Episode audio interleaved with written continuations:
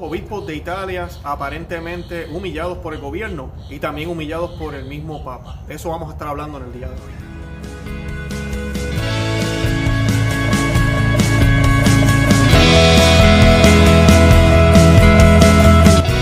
Bienvenidos a Conoce, Ama, Vive tu Fe. Este es el programa donde compartimos el Evangelio y profundizamos en las bellezas y riquezas de nuestra fe católica.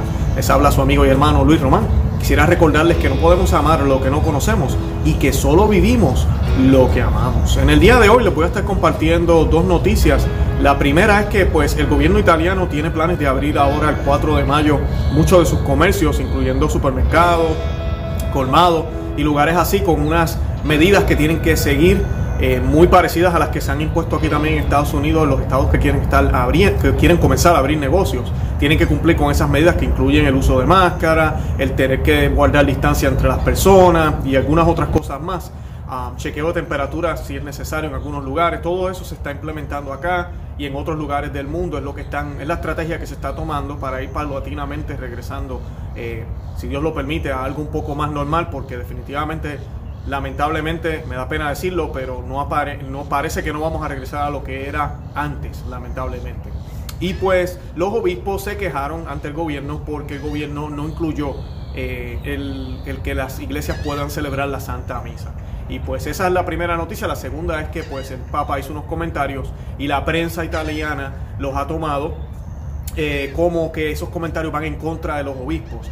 Y pues sí, aparente aparentemente parece ser que sí, van en contra de los obispos, pero se puede interpretar de una forma y de la otra. Y lamentablemente pues es el problema que hemos tenido en este pontificado algunas veces, o muchas veces diría yo, con la ambigüedad, no hay mensajes claros y pues uh, en vez de hacer tal vez una declaración formal sobre lo que está sucediendo en Italia, esto fue un comentario que el Papa hizo y pues eh, lo que está creando es división y pues ese tipo de comentarios hay que tener cuidado. Sí, yo quiero hablar de las palabras que utilizó el Papa porque eh, hay que tener mucho cuidado con eso, cuando se está hablando de prudencia y de obediencia, ese lenguaje que se utiliza hoy en día que lamentablemente casi es un lenguaje eh, pacifista, un lenguaje de que nos quieren a los cristianos haciendo básicamente nada y simplemente siendo espectadores de cómo el mundo se destruye y nosotros teniendo aquí la verdad que no hagamos nada, porque eso es lo más cristiano que existe, no hacer nada.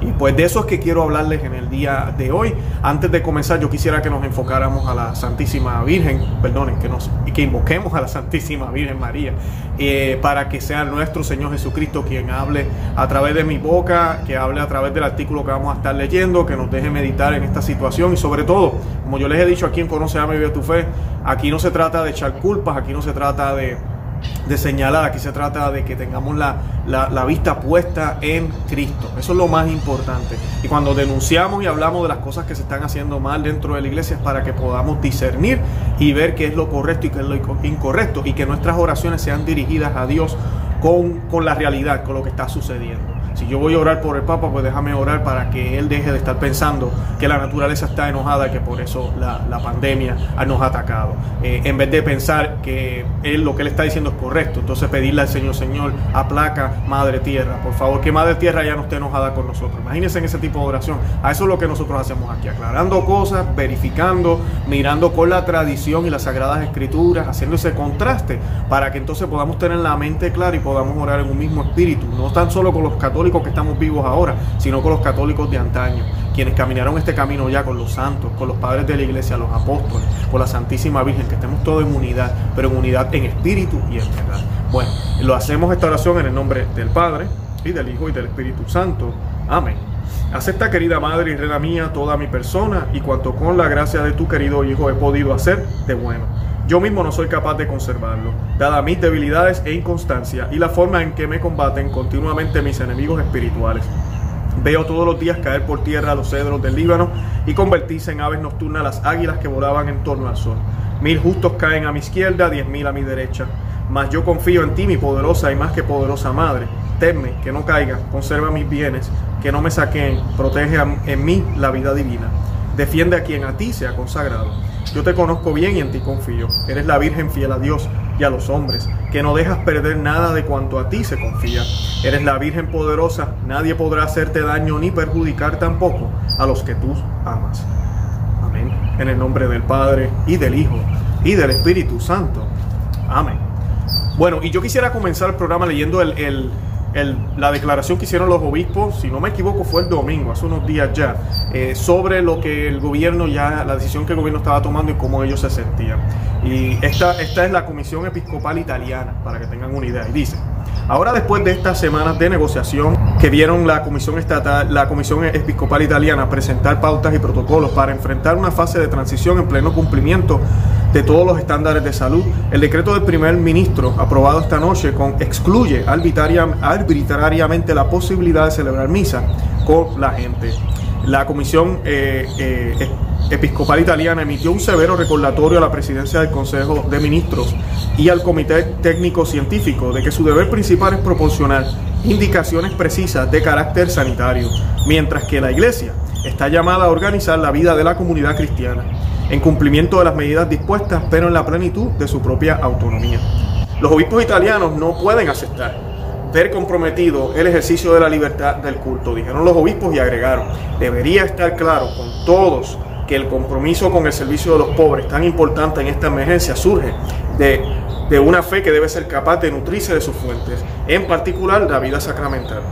Después de que la comisión eh, Episcopal Italiana publicó su declaración, esencialmente amenazando con eludir al gobierno y emitir sus propios protocolos. El Consejo de Ministros emitió su propia declaración reconociendo la posición de los obispos, diciendo que en algún momento, en los próximos días, se estudiará un protocolo que permitirá a los fieles participar en celebraciones litúrgicas lo antes posible en condiciones de máxima seguridad. El padre Iván Mafeis declaró a la prensa que él es portavoz de la Comisión eh, Episcopal Italiana se refirió al hecho de que el plan de Conte no incluía una fecha concreta para cuándo comenzaría potencialmente eh, las misas, diciendo que todavía es demasiado pronto para proyectar una fecha. Cuando se le preguntó si los obispos italianos emitían sus propias medidas, si el gobierno continúa demorando la celebración de la misa, el padre simplemente dijo que confiamos en que las negociaciones pueden continuar en ese espíritu de colaboración cordial y constructiva que ha marcado estas semanas difíciles. O sea que él tiene todavía esperanza de que no van a tener que llegar a eso, pero de que van a, poder llegar a unas negociaciones. Y esto a mí me parece bien, el, que estén negociando, el que estén hablando, porque el gobierno tiene una responsabilidad de cuidar a sus ciudadanos, como lo dice aquí el obispo, pero el obispo tiene una responsabilidad de cuidar las almas y de nutrir espiritualmente a estas personas. Y el gobierno reconoce eso, algo que me gusta aquí de esta noticia, que yo la había leído ya el domingo, no la había, el domingo o el lunes, no la había reportado aquí porque dije, pues déjame ver cómo eso va desarrollándose porque no se ve mal. Eh, pues el gobierno reaccionó a la declaración de los obispos y les dijo a ellos que, sí, que es verdad, que eso está todavía en la mesa y que nada, que lo que sucede es que no hemos designado una fecha todavía. Claro, ese tipo de respuesta también es alarmante porque, ok, no hemos designado fecha y pues vamos, a, vamos a, asignar una fecha porque hasta cuándo vamos a seguir esperando. Y siempre recuerden, vamos a ver las cosas en perspectiva. El gobierno ya va a empezar a abrir lugares, lugares públicos, lugares donde va a haber gente, donde van a buscar servicios o sea que el, alegamiento o la queja de los obispos es válida. A mí, tenemos sitios donde va la gente a congregarse, a comprar, porque no pueden las iglesias estar abiertas a ofrecer la Santa Misa. Eh, y hasta ahí vamos bien, pero lamentablemente hace unos días el Papa Francisco hizo unos comentarios. Y aquí les leo la noticia, eh, la tomé de y también creo que la vi en otros medios y pues dice lo siguiente, el Papa Francisco ha pedido a los católicos que recen por la gracia de la obediencia con respecto a la fase 2 de las regulaciones estatales de bloqueo. Se refiere a las regulaciones estatales de allá de Italia. El pontífice hizo esta observación esta mañana al comienzo de la misa en, la casa eh, de Santa Marta, un día después de la noticia de que los obispos italianos no estaban contentos con continuar la provisión del culto público que aparece en la prensa. En ese momento, cuando comienzan las medidas para abandonar la cuarentena, dice, dijo el Papa, roguemos al Señor que nos dé a su pueblo, a todos nosotros, la gracia de la prudencia y la obediencia para que la pandemia no regrese, eh, dijo el Papa. La solicitud se agregó a la cuenta de Twitter del Papa Francisco. Los medios de comunicación italianos informaron ampliamente esto como una reprimenda a la conferencia eclesiástica italiana, que criticó al gobierno italiano el domingo por la noche por extender la provisión del culto público a la fase 2 de su estrategia contra el coronavirus COVID-19 o, COVID-19. Eh, Quotidiano, que es un periódico, escribió prudencia y obediencia. Entonces son las palabras claves que suenan como un comando utilizado por el pontífice justo cuando Parte de la iglesia ha criticado las acciones del ejecutivo, Conte, que es el, primer ministro, Giuseppe Conte de Italia, que continuó el, el periódico, fue aún más puntiagudo diciendo en el debate sobre la participación de los fieles en la misa, en la fase 2. El Papa Francisco repudia la conferencia episcopal italiana y se pone del lado del primer ministro Giuseppe Conte. Unas pocas palabras al comienzo de su misa matutina habitual en su residencia fueron suficientes para disociar al Papa Francisco totalmente del choque entre, entre los obispos de Italia y el gobierno. El periodista católico Sandro Magister estuvo de acuerdo también con la interpretación de los medios italianos y dijo hoy que el comentario fue una humillación para la Comisión Eclesiástica Italiana. Los obispos italianos son ahora doblemente humillados primero por el jefe del gobierno y luego por el Papa, escribió el reportero periodista Sandro Magister. Hoy Quotidiano publicó una entrevista con el obispo Massimo Camiasca de Reggio Emilia, de 73 años, en la que repitió la afirmación de la Comisión Eclesiástica Italiana de que la libertad de religión estaba siendo comprometida. La decisión del gobierno expresa una violación arbitraria, de la libertad religiosa, sancionada por la Constitución. Dijo y agregó que un experto legal había determinado que también estaban violando el concordato entre el Estado italiano y la Santa Sede, algo que se abordaría después de la pandemia. En este momento la Iglesia insiste en la capacidad de volver a sus actividades pastorales con la autonomía que merece según la ley. Los funerales son la única ceremonia religiosa permitida por la fase 2 y si solo hay 15 personas presentes. Camisaska dijo que no entendía por qué se permitían los funerales pequeños y no las misas pequeñas. Debe quedar claro para todos y el compromiso de servir a los necesitados prodigada por la Iglesia en estos meses a través de la asistencia generalizada a los enfermos y ancianos proviene de una fe que debe nutrirse en particular a través de los sacramentos, dijo. El obispo subrayó otros puntos hechos por, el, por la Comisión Eclesiástica Italiana que habían ideado un plan para comenzar la adoración ah, pública de manera segura, con protocolos establecidos para que los fieles no se enfermen. La fase 2 es la última respuesta del gobierno italiano al coronavirus una que el primer ministro Conte llamó el domingo por la noche la fase de vivir con el virus. Hasta ahora Italia ha sido fuertemente castigada, los italianos no se consideran trabajadores esenciales, confinados a sus propias propiedades, excepto para comprar alimentos o medicamentos esenciales. Las nuevas directrices permiten cierta mezcla entre los hogares. A partir del 4 de mayo los italianos podrán visitar a familiares cercanos, pero no viajar fuera de sus propias regiones. Se les permitirá hacer ejercicios al aire libre siempre que mantengan una distancia de un metro, eh, aquí en Estados Unidos tres pies, se les permitirá comprar comida para llevar a los restaurantes. Se permitirán funerales que incluyan hasta 15 relaciones cercanas, siempre que todos los presentes usen máscaras y mantengan el llamado distanciamiento social. Cualquier otro tipo de reunión religiosa o ceremonia están aún prohibidas. Las máscaras faciales, cuyo precio se ha limitado a 50 centavos de euro, o máscaras improvisadas como bufandas, deben usarse en el transporte público y ahora por ley. Cualquier persona con fiebre tendrá que quedarse en casa. La fábrica, las empresas de construcción y los mayoristas han sido invitados a comenzar a planificar ahora para un reinicio a principios de mayo. Si esta reducción de las restricciones tiene éxito, las tiendas, museos y sitios culturales se abrirán a partir del 18 de mayo. Sin embargo, los restaurantes y salones de belleza no volverán a abrir hasta el 1 de junio. Las escuelas permanecerán cerradas hasta septiembre. Bueno, y ese es el plan de Italia. Ahí le leí un poco de eso y del debate que hay entre los obispos y, el gobierno. Y es triste, pues, estos comentarios eh, del Papa. Eh, sí, voy a decir algo en defensa del Papa es que él hizo también unos comentarios hace unos días y él dijo que se sentía como si estuviera enjaulado y él también dijo que, esto no era lo que la iglesia debe ser, ¿verdad? que lo que estamos viviendo ahorita, que no es lo que la iglesia debe ser. O sea que sabemos que el Papa tampoco le gusta esta situación, pero el problema es la estrategia que se escoge. O sea, hay que mirar, él está hablando de prudencia. Este es el momento ya, cuando los números están bajando ya del, contagio, los muertos van a seguir subiendo y eso no nos debe extrañar. Todos los que me escuchan, ahorita cuando abran la economía, van a haber más muertos, eso es bien normal, eso, eso tiene, va a tener que pasar lamentablemente. Pero los números de contagiados van a seguir disminuyendo. ¿Por qué? Porque es que ya todo, no voy a decir que todo el mundo lo tiene, pero muchísima gente lo ha tenido, lo tiene y lo ha superado. Y nadie sabe que lo tuvo. Eh, por eso es que ellos entienden que ya es momento de estar abriendo la economía. Y lo otro es que ningún país puede soportar esto. No podemos estar más meses, eh, nos vamos a morir de hambre, nos vamos a morir de, nos vamos a quedar sin vivienda, nos vamos a quedar sin trabajo. Va a ser un caos completo y los gobiernos han realizado eso. Por eso es que se está tratando de abrir las economías en muchos lugares también. Y pues el, el, el hecho de que se estén haciendo estas negociaciones, es el momento adecuado, es prudente ahora hablar de esto, es prudente de que yo como obispo pueda sentarme con el gobernador, el alcalde, el presidente, quien sea, el, primer ministro, y dejarle saber mi plan de cómo yo voy a mantener a los sus ciudadanos, los que son católicos, seguros en mi parroquia, en nuestras parroquias, y qué, sistemas se van a seguir, qué directrices le vamos a dar a los sacerdotes, a los feligreses, cómo se va a hacer todo.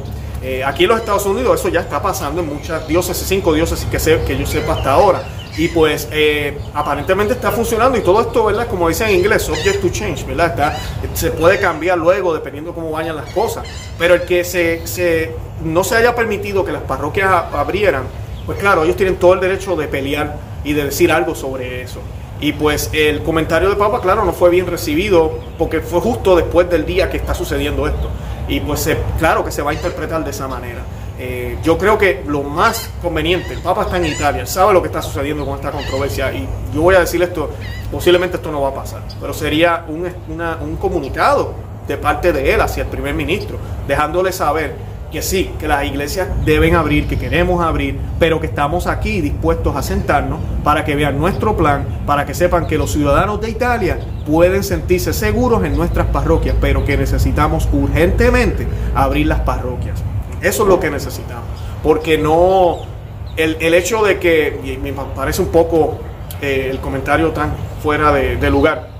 Cuando el Papa está diciendo de que eh, por la desobediencia va a regresar el virus. O, algo así. Déjenme buscar aquí en el documento. Eh, eso no. ¿De qué estamos hablando aquí? el virus primero que nada es una enfermedad científica, ¿verdad? Una enfermedad que no tiene que ver nada si somos obedientes o no somos desobedientes. Pero, pero el que el hecho de que seamos seamos, dice, dice para que, dice, roguémosle a Dios, al Señor, que nos dé a su pueblo, a todos nosotros, la gracia de la prudencia y la obediencia para que la pandemia no regrese. Eso dijo el Papa.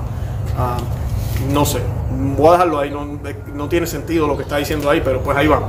Eh, eh, y, y, esto también trae otro problema, que es lo que yo les estaba comentando hace muchos videos atrás inclusive, le voy a contestar aquí a varias personas que me escribieron. Yo les contesté por texto, me escribieron emails también. Eh, muchas personas me contestaban y me decían, Luis, yo, yo no puedo ya escuchar al Papa, yo no puedo ver las homilías de él, yo no puedo ver la misa, estoy pecando. Eh, no, mi amiga y amigo que me escuchan, no, yo, ni, yo no las veo tampoco. Yo no soporto la forma en que él predica. Yo no estoy diciendo que todo lo que él dice está mal, pero no, no, no ¿por qué voy a ver a alguien que podemos poner en, en en duda algunas cosas que él, algunas no, muchísimas cosas que él ha dicho. Eh, hay muy buenos sacerdotes allá afuera que están haciendo homilía, personas que siguen la sana doctrina, esos son los que, esos son los que yo sigo.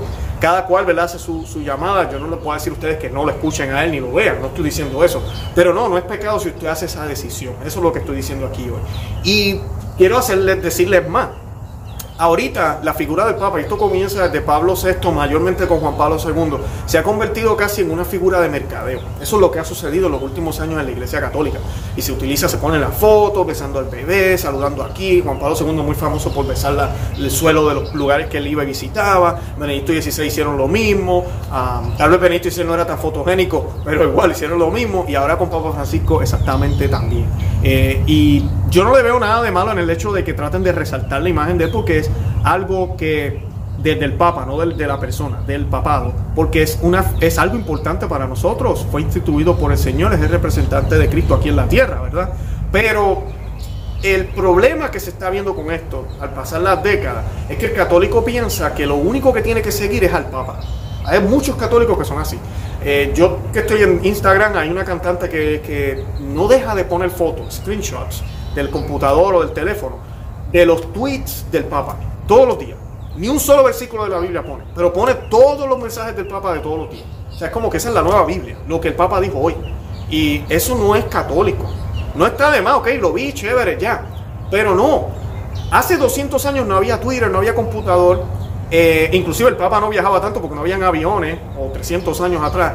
Inclusive hubieron católicos que nacieron, vivieron y murieron sin ver al Papa. Simplemente tal vez lo escucharon por radio, si es que en su época había radio, y si no había radio, ni siquiera escucharon nada de él, tal vez leyeron algún documento o escucharon que el Papa dijo allá y se acabó.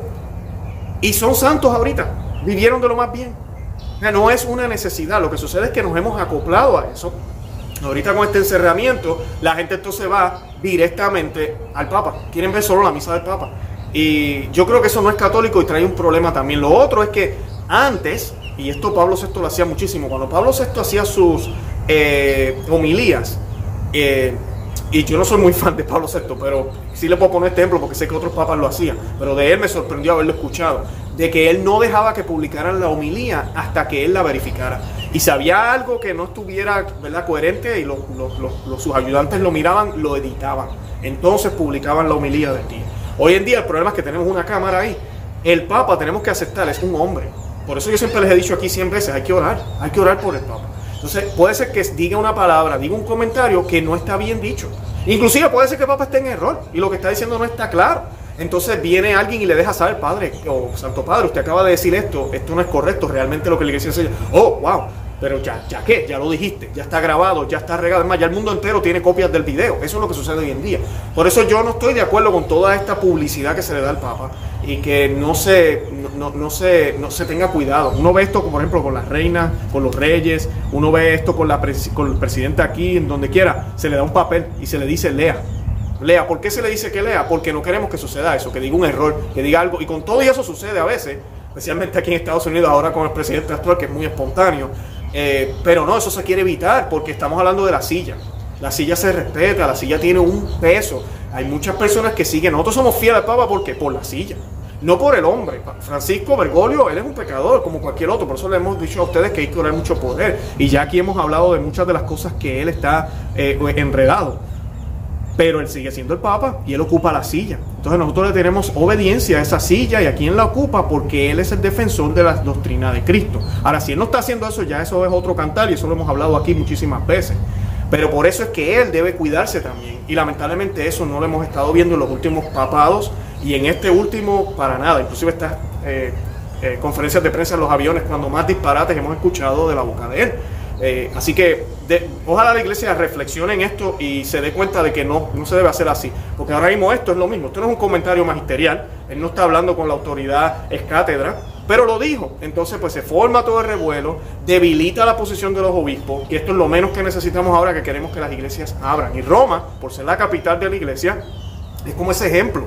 Entonces, ahora vemos un obispo, el obispo de Roma, diciendo ah, seamos prudentes, seamos obedientes, olvídense de eso prácticamente. Entonces, ¿eso es lo que van a hacer los obispos ahora? A los otros días estábamos hablando aquí, ¿verdad? Como la presión que tenemos que ponerle a los obispos para que dejen que las iglesias se abran, para que sean valientes, porque acá por lo menos en la mayoría de los estados, mañana voy a estar hablándole un poco de lo que ha estado sucediendo en la política y los gobernantes que están abusando de poder y están eh, prácticamente persiguiendo a los cristianos en lugares del mundo. Tengo noticias de Canadá, tengo noticias de aquí de Estados Unidos y otras partes del mundo. Evidencia de que estamos siendo perseguidos. Y necesitamos obispos valientes que estén dispuestos a pelear. Y ese tipo de actitud, prudencia y obediencia, mm, eso no nos va a llevar a ningún lado. Así que tenemos que orar por esta situación, eh, sin juzgar a nadie, simplemente orar por esta situación para que pronto se abran las iglesias.